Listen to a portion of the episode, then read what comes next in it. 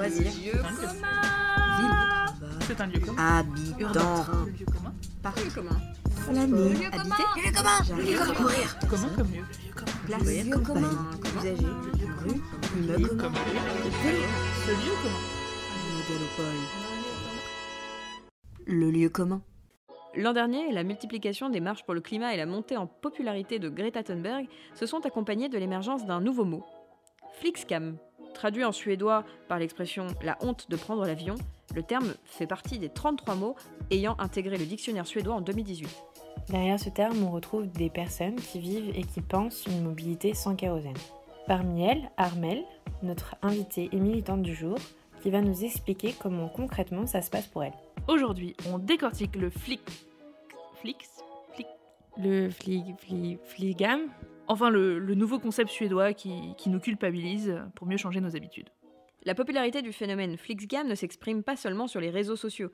En Suède, un premier recul du trafic aérien a d'ailleurs été observé après 10 ans de croissance, avec pas moins de 4,4% de passagers en moins, et en particulier pour les vols intérieurs, qui se traduit en moins 5,6% de trafic.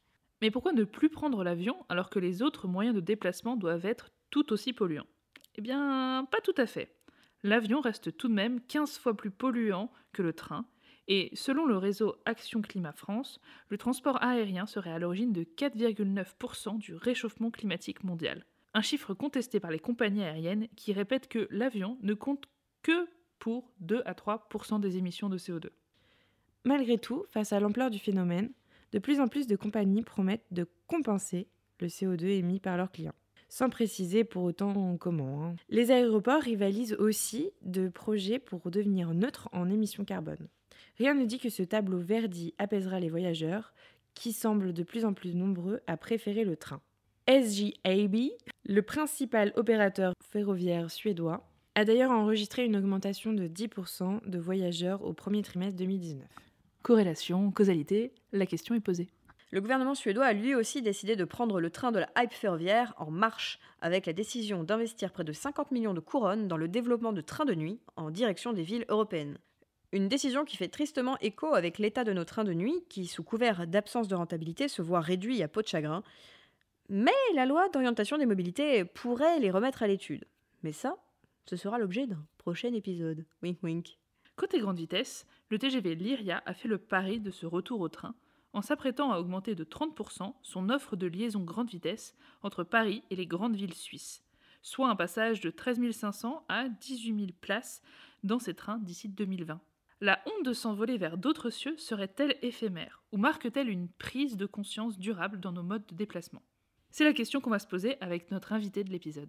Je m'appelle Armel, je architecte. J'ai 27 ans et j'habite en Norvège, mais je viens très souvent en France parce que je fais partie d'Extinction Rebellion dans les deux pays et je viens en train.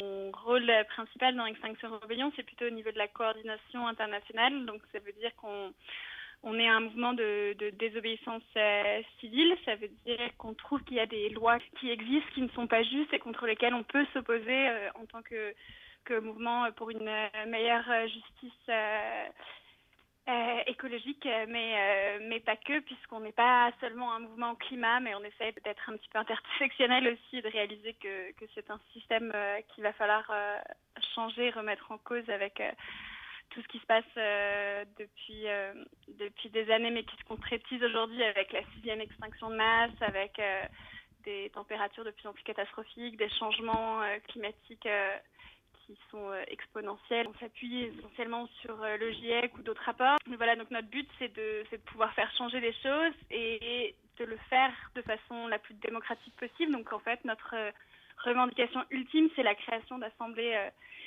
citoyennes qui finalement euh, pourraient euh, donner des orientations concrètes, des nouvelles lois, des propositions de réorganisation euh, pour un futur un petit peu plus positif que ce qui se profile pour l'instant. Mon rôle dans la coordination internationale de ce mouvement, c'est de se dire qu'on existe dans plusieurs pays, qu'on ne pourra pas répondre aux enjeux actuels avec avec que des petits mouvements à droite à gauche, mais qu'il nous faut quelque chose d'assez aussi euh, assez uni, qu'on puisse faire pression en même temps sur des gouvernements. Et pour ça, on a mis en place une stratégie de grosses semaines de ce qu'on appelle la semaine de rébellion. Donc la dernière c'était en, octobre. Avec plusieurs personnes, on a organisé le, blocage de, Châtelet, mais il n'y a eu pas que le blocage de Châtelet, il y a eu d'autres actions. Et donc ils sont coordonnés dans le monde et ça nous permet aussi d'avoir une certaine force médiatique, mais pas que, même même au niveau économique. Si, euh, si dans six mois, la prochaine rébellion, par exemple, s'attaque à autre chose, euh, j'en sais rien. Ça pourrait être les ports, ça pourrait être plein de choses. On aura un, meilleur impact si on est, euh, si on est ensemble. Donc voilà. Donc le rôle de la coordination internationale, c'est d'arriver à avoir ces liens. c'est pas décisionnaire, mais c'est plutôt de d'avoir régulièrement des des rendez-vous, des prises de contact pour pouvoir lancer des campagnes à l'international et aussi prendre des nouvelles euh, des uns, des unes, des autres. Sinon, au niveau euh, français, je m'occupe aussi un petit peu de ce qu'on appelle le système, d'auto-organisation. Donc, c'est euh, comment est-ce qu'on s'organise entre nous pour pour éviter d'avoir un chef, une chef, mais pour qu'on ait tous et toutes le, pouvoir distribuer de, façon juste et équitable. Donc, on, on demande des choses, mais on commence aussi avant tout par nous-mêmes. Mais le phénomène Flixcam, c'est quoi exactement? Et ça sort d'où Le Fliscam, ça vient du pays d'à côté où j'habite, euh, donc de la Suède. Euh, à la base, c'était un mouvement qui a été lancé par euh, une personnalité olympique qui s'appelle Björn Ferry, mais ça a surtout eu beaucoup d'impact au moment où la mère de Greta Thunberg a dit qu'elle arrêterait de d'utiliser l'avion. Elle s'appelle Malena Herman et elle est chanteuse d'opéra professionnelle. Et je crois que c'est, je me rappelle plus, hein, je crois que c'était en 2015 ou en 2016. Et, et donc c'est la première fois qu'il y a eu vraiment ce, ces célébrités suédoises qui ont dit qu'elles arrêtaient de prendre l'avion pour des raisons euh, écologiques et, climatiques. Euh, et, je pense que c'est devenu encore plus populaire quand sa fille euh, Greta Thunberg s'est mise à aller, par exemple, à la déclaration de rébellion, d'extinction rébellion, le 31 octobre dernier en voiture électrique plutôt qu'en avion, et, et qu'elle fait maintenant la plupart de ses trajets en en train ou en voilier. Et concrètement, comment cela a permis un changement des mentalités? Armel nous explique les différents aspects, notamment un regain d'intérêt pour le train et une transformation des manières de voyager. C'est un mouvement qui a, eu, qui a commencé un petit peu par ces célébrités, mais qui a eu aussi beaucoup d'impact au niveau euh, des réseaux sociaux, avec la création du hashtag Il y a eu aussi un compte en Suède, en fait, qui euh, répertoriait les pratiques euh, de, célébrités qui disaient je vais sauver les tortues à Bali ou je vais faire un stage de yoga en Afrique du Sud et en fait qui à chaque fois calculaient l'impact carbone de leur euh, de leur trajet qui souvent était soit pour leur bien-être personnel soit soi-disant pour sauver euh, euh, X ou Y espèces et donc ils postaient en commentaire finalement leur, leur bilan carbone et en story ils ont aussi euh, ils épinglent un petit peu les célébrités à droite à gauche pour leur euh, pratique de l'avion. C'est un mouvement qui est devenu euh, très viral chez une partie de la population suédoise, mais pas que, qui s'est étendu. Et il y a un autre hashtag qui est le TOG je me rappelle TOG quelque chose, TOG ça veut dire train, mais qui est le, la passion du train en fait. Et donc sur les réseaux sociaux, ça permet d'avoir pas qu'un côté négatif, mais ça a aussi énormément énormément euh, mis en valeur le train et les trajets en train. Et donc même si c'était un départ euh, écologique, c'est devenu aussi une mode de se dire on, a le temps, euh, j'ai 10 jours, je peux aller en Espagne en train, je reviens en train, etc. les, je sais que les ventes d'Interrail ont explosé et moi quand je vais en France à chaque fois je passe par la Suède et c'est impressionnant le nombre de personnes qui pour les vacances partent, en train. Euh, parfois euh, très loin, ça peut aller, euh, c'est pas forcément des vacances en Allemagne, mais ça peut être des vacances au Portugal. Donc c'est assez révélateur. Enfin moi, j'ai remarqué entre il y a cinq ans et aujourd'hui vraiment une une population de plus en plus variée qui s'est mise à prendre le train plutôt que que l'avion et c'est aussi l'idée de voyager plus lentement, de prendre le temps, de réaliser aussi le nombre de kilomètres qu'on mange pour aller à droite ou à gauche et évidemment de limiter euh, ses déplacements et de plus aller faire euh, un week-end euh, ici ou un week-end là, mais de retourner à des à du, du tourisme ou, ou, du loisir plus local. Et en France, qu'en est-il? Quel écho ce phénomène a-t-il eu? Je pense qu'en France, on a, on a les débats sur, sur l'avion, il a eu petit peu son momentum complètement différemment de la Suède, avec notamment les gilets jaunes et, et tout quand on s'est mis à parler de taxe carbone, de la taxe sur, euh, sur le carburant, etc. Et que beaucoup de gens ont réalisé qu'on taxait la voiture individuelle, mais pas euh, l'avion. Et, euh, donc finalement, qu'il y a toute une partie de l'industrie qui était OK euh, avec euh, euh, acte climatique, puisque euh, puisqu'elle était visée par, euh, par ces nouvelles, euh, ces nouvelles textes euh, du gouvernement. Je pense que beaucoup de gens n'étaient pas au courant que le kérosène euh, n'était pas taxé. euh, donc ça date de, la Seconde Guerre mondiale, c'était pour des échanges économiques, etc. Mais ce sont des, choses qui aujourd'hui n'ont peut-être plus lieu d'être. Mais ça a remis au cœur du, débat écologique aussi cette, idée de transition juste, je pense, de se dire voilà, c'est pas juste qu'on taxe la personne qui doit absolument prendre sa voiture pour aller travailler, alors que la personne qui part en vacances euh, n'a pas de taxe sur son, euh, sur son moyen de, de transport. Euh, je pense que c'est évidemment euh, juste c'est évidemment une question euh, qu'il faut, faut se poser. Et ça a remis aussi en question le fait que beaucoup de gens ne savaient pas que l'avion, on parle, ça dépend des articles, mais on est à peu près dans les 4-5% des émissions euh, mondiales de CO2. J'ai j'ai vu autour de moi ce changement s'opérer de gens qui étaient peut-être focalisés sur des petits gestes ou des petits pas. Et, euh, et je pense que ça a aidé la plupart des gens à réaliser que bah, même si tu n'utilises plus des pailles en plastique, mais que tu prends l'avion trois fois par an, euh, finalement, euh, à la fin de la journée, tu n'as pas fait grand-chose. Euh, et il y a des choses beaucoup plus importantes à changer, comme euh, sa banque, son, son mode de voyage, etc.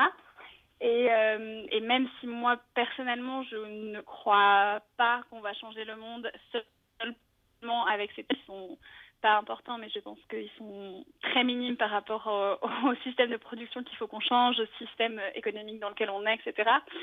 Euh, ça a permis déjà de d'aborder un, un dialogue euh, un dialogue assez différent et moi je sais qu'à mon échelle le fait de me mettre à prendre le train essentiellement de plus prendre l'avion. Donc ça fait euh, ça seulement un an et demi que j'ai pas pris euh, ou deux ans maintenant que j'ai pas pris l'avion.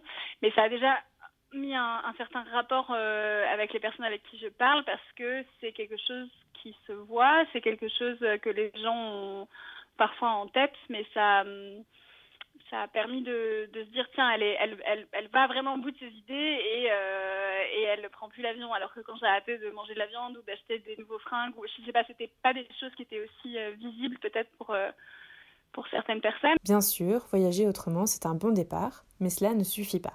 Armel nous explique en quoi c'est un début et comment cela vient réinterroger d'autres aspects de nos vies. comme partout finalement il y a une, première question qui est celle de son empreinte euh, écologique personnelle qui est j'arrête de prendre l'avion mais il y a aussi tout ce qui est lié en fait c'est-à-dire que si tu arrêtes de prendre l'avion mais que tu continues à acheter sur Amazon euh, 15 000 trucs euh, que tu veux avoir sous 24 heures euh, tu vas finalement euh, continuer à à nourrir ce système de l'aviation. Alors après, il y a aussi des gens qui pensent qu'on va pouvoir arriver à des énergies propres euh, sur de l'aviation, des choses comme ça, euh, même si le terme euh, énergie propre, j'espère que nous sommes beaucoup à avoir réalisé qu'il est euh, complètement euh, utopiste et que euh, ça n'existe pas, mais euh, en tout cas les énergies qu'on pourrait appeler renouvelables, certaines personnes pensent que ça peut marcher. Je vois en Norvège où Norwegian s'est engagé à avoir ces trajets de moins de 45 minutes tout électrique d'ici d'ici 5 ans. Ça pose quand même la question de, je pense, du, du temps.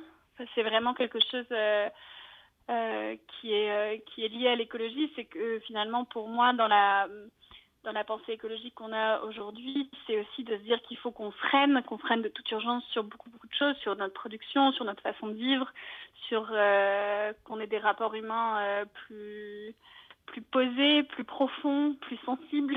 Et, euh, et tout ça, ça passe par la question du temps. Et l'impact de, de, l'aviation, c'est aussi ça, c'est aussi de se dire qu'on est capable en fait de c'est presque comme si on se télétransportait. Moi, j'ai cette sensation-là depuis que je prends le train, qu'en fait, l'avion, c'est ça. C'est, il y a des gens qui rêvent qu'on se télétransporte, mais on le fait déjà avec l'avion. Et, euh, donc, c'est, pour moi, c'est une question qui, devient aussi presque philosophique parce que s'attaquer au, monde de l'aviation, c'est aussi s'attaquer à cette, frénésie d'aller vite, de, voir les choses. Enfin, même dans le vocabulaire, les gens disent euh, j'ai fait la Belgique, j'ai fait l'Amérique du Sud, j'ai fait. Ça veut dire quoi J'ai fait. Tu n'as rien fait. tu as juste visité, tu t'es passé, mais tu, tu n'as rien fait. Donc, on peut. On a aussi cette espèce de, mentalité euh, qui, est, euh, euh, qui est assez folle au niveau tourisme, mais c'est vrai que l'aviation c'est pas que le tourisme, c'est aussi c'est aussi des transports de de marchandises. Je pense en Angleterre notamment, le gouvernement a fait passer l'urgence climatique au gouvernement en avril dernier, et en même temps ils ont eu la troisième piste de SEO qui a été validée. Euh, donc c'est aussi de se dire on peut plus faire ces espèces de double discours, on peut plus agrandir nos aéroports. On est vraiment dans une grande croissance euh, au niveau de l'aviation et, c'est plus possible d'avoir ce genre de discours et donc il va falloir euh, à la fois au niveau de nos infrastructures euh, les changer. Donc je pense qu'en Suède c'est assez impressionnant. Maintenant ils ont leur ils ont leurs trains de nuit qui sont réactivés alors qu'ils avaient quasiment disparu il y a cinq ans et aujourd'hui ils sont en train de se remettre tous au train de nuit entre Stockholm et Malmö, par exemple, le train de nuit avait disparu et là, il est en train d'être mis à jour.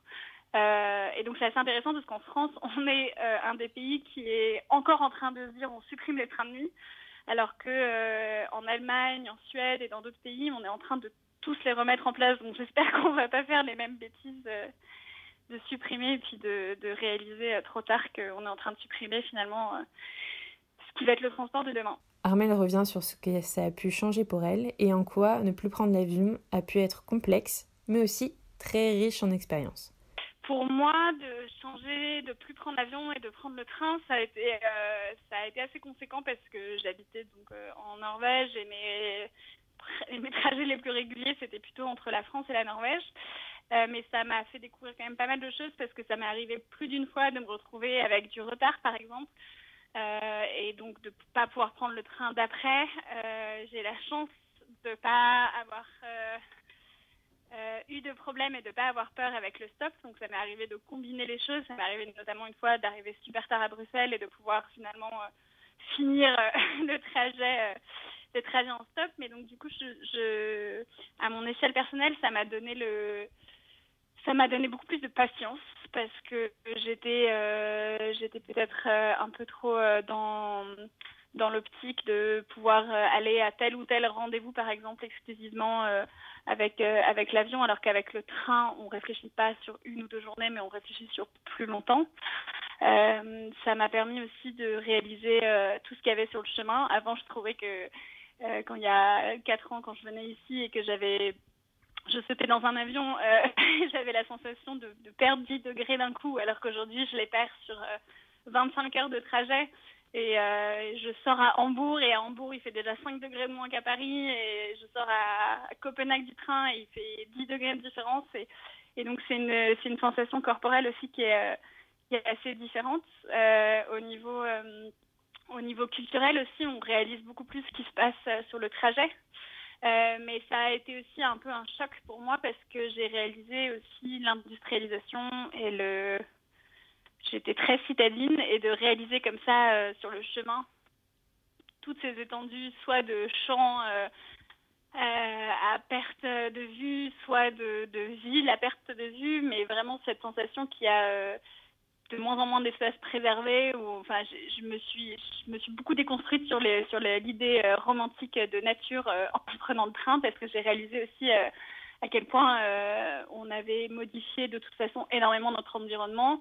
Et, et ça m'a beaucoup remis en question de façon philosophique presque sur, sur notre environnement et sur ce qui se passait entre finalement deux villes ou entre deux stations de train. Euh, parce que loin d'imaginer, euh, entre guillemets, euh, que je ne sais pas qu'il n'y avait rien, que c'était la, nature, que c'était la forêt, que c'était sauvage, que c'était. j'ai de plus en plus réalisé que je m'étais construite tout un monde entre ces espaces que je ne voyais pas. et aujourd'hui, je pense que j'ai une meilleure conception aussi de, ce qui se passe entre entre deux villes ou entre deux espaces que d'habitude on voit pas parce qu'on est dans l'avion on arrive dans un aéroport, on, en ressort et il nous manque en fait des espèces de, bouts d'espace. un peu, je pense euh, aux personnes qui ont pu écrire sur le métro, où tu sors d'une station de métro, tu connais tout ce qui est autour de la station de métro, tu rentres dans le métro, tu vois plus rien, tu ressors et il te manque en fait euh, ce qui se passe en surface. Alors que si tu prenais le vélo ou le bus, tu aurais une meilleure conception de ton espace. Donc moi, ça a été un, grand changement euh, sur cette notion d'espace entre deux deux points d'attache. Prendre le temps, ça implique quelles adaptations?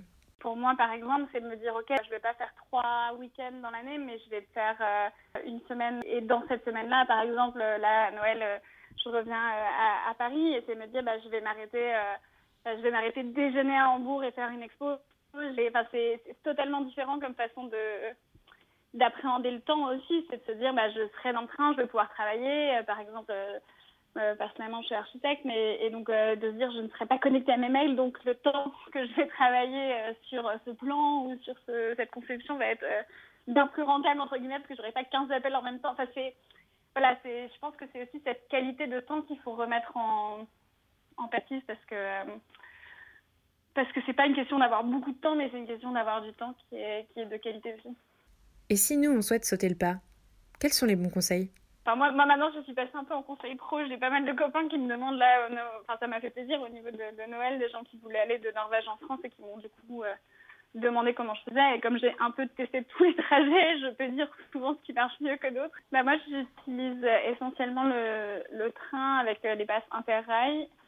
Euh, parce qu'au niveau des, du prix, euh, c'était le plus avantageux parce que ça m'arrive du coup parfois de faire des, plusieurs trajets. Euh, mais ça m'arrive évidemment de combiner un petit peu euh, tous les transports et c'est, je pense que c'est la question du prix qui revient souvent euh, au niveau des amis quand ils ont enfin accepté peut-être l'idée de prendre plus de temps pour aller quelque part. Et, donc au niveau des prix, souvent Interrail c'est quand même le plus intéressant. Maintenant, il y a aussi des systèmes de bus qui fonctionnent assez bien en, en Europe. Euh, moi, j'avoue aussi pour des questions un petit peu idéologiques, euh, je suis un petit peu opposée à Flixbus qui a racheté euh, toutes les entreprises de bus et qui ne traite pas forcément hyper bien ses employés.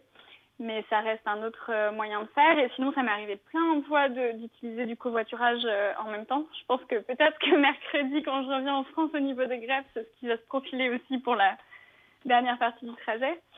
Euh, mais j'ai beaucoup pratiqué le, le stop également, euh, euh, surtout quand j'ai le temps et que j'ai pas forcément énormément de sous. Et je trouve ça euh, vraiment très très chouette de pouvoir se déplacer euh, en stop. En France, ça marche euh, assez bien. Un peu de marche, un peu de vélo, puis de prendre son vélo sur le train, puis de, enfin, d'arriver à combiner un petit peu toutes ces choses-là et de pas forcément se fermer.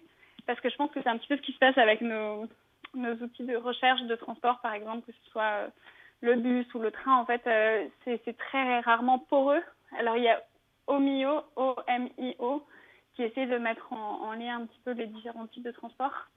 Mais sinon, c'est assez fermé finalement. C'est soit le train, soit le bus, soit le soit l'avion, soit le et donc d'arriver à, à, imaginer qu'on puisse euh, combiner les transports, je pense que ça peut rendre le trajet parfois euh, plus court. Ça peut permettre aussi d'avoir un trajet qui est moins cher et pas forcément trop fatigant si on combine euh, par exemple un train nu avec un bus ou euh, un train nu avec un blablacar derrière. Avec ce phénomène, on observe donc un regain d'intérêt pour les trains, ce qui renforce le rôle des gares. Je pense que le, le fait que le train redevienne euh, quelque chose de, de côté d'apprécier, ça permet de redévelopper les gares et en même temps, euh, en tant que euh, je me qualifierais peut-être euh, effectivement de plutôt anticapitaliste. Euh, c'est assez, euh, c'est assez dommage de voir que les, les gares sont en train de devenir les nouveaux aéroports. La plupart des projets de gares que je vois, c'est vraiment euh, incroyable le nombre de commerces qui est, qui est mis. Enfin, ça devient les nouveaux centres commerciaux.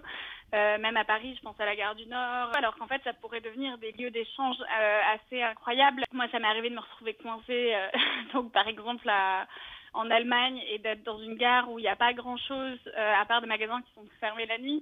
Mais si on pouvait réimaginer ça comme, euh, je sais pas, les maisons de peuple de demain, ça pourrait être euh, des espaces de projection de films, ça pourrait être des espaces de débat, ça pourrait être des espaces euh, beaucoup plus intéressants, un peu comme on a pu faire à certains moments avec euh, les aéroports. Euh, je pense à Changi, à à, à, Singapour, par exemple, qui a son propre cinéma, euh, mais euh, ça pourrait devenir des espaces vraiment assez incroyables et, et je trouve que pour l'instant, l'imagination humaine est très, euh, est très classique finalement et ça devient donc euh, les centres commerciaux avec quelques cafés euh, vite fait à l'extérieur.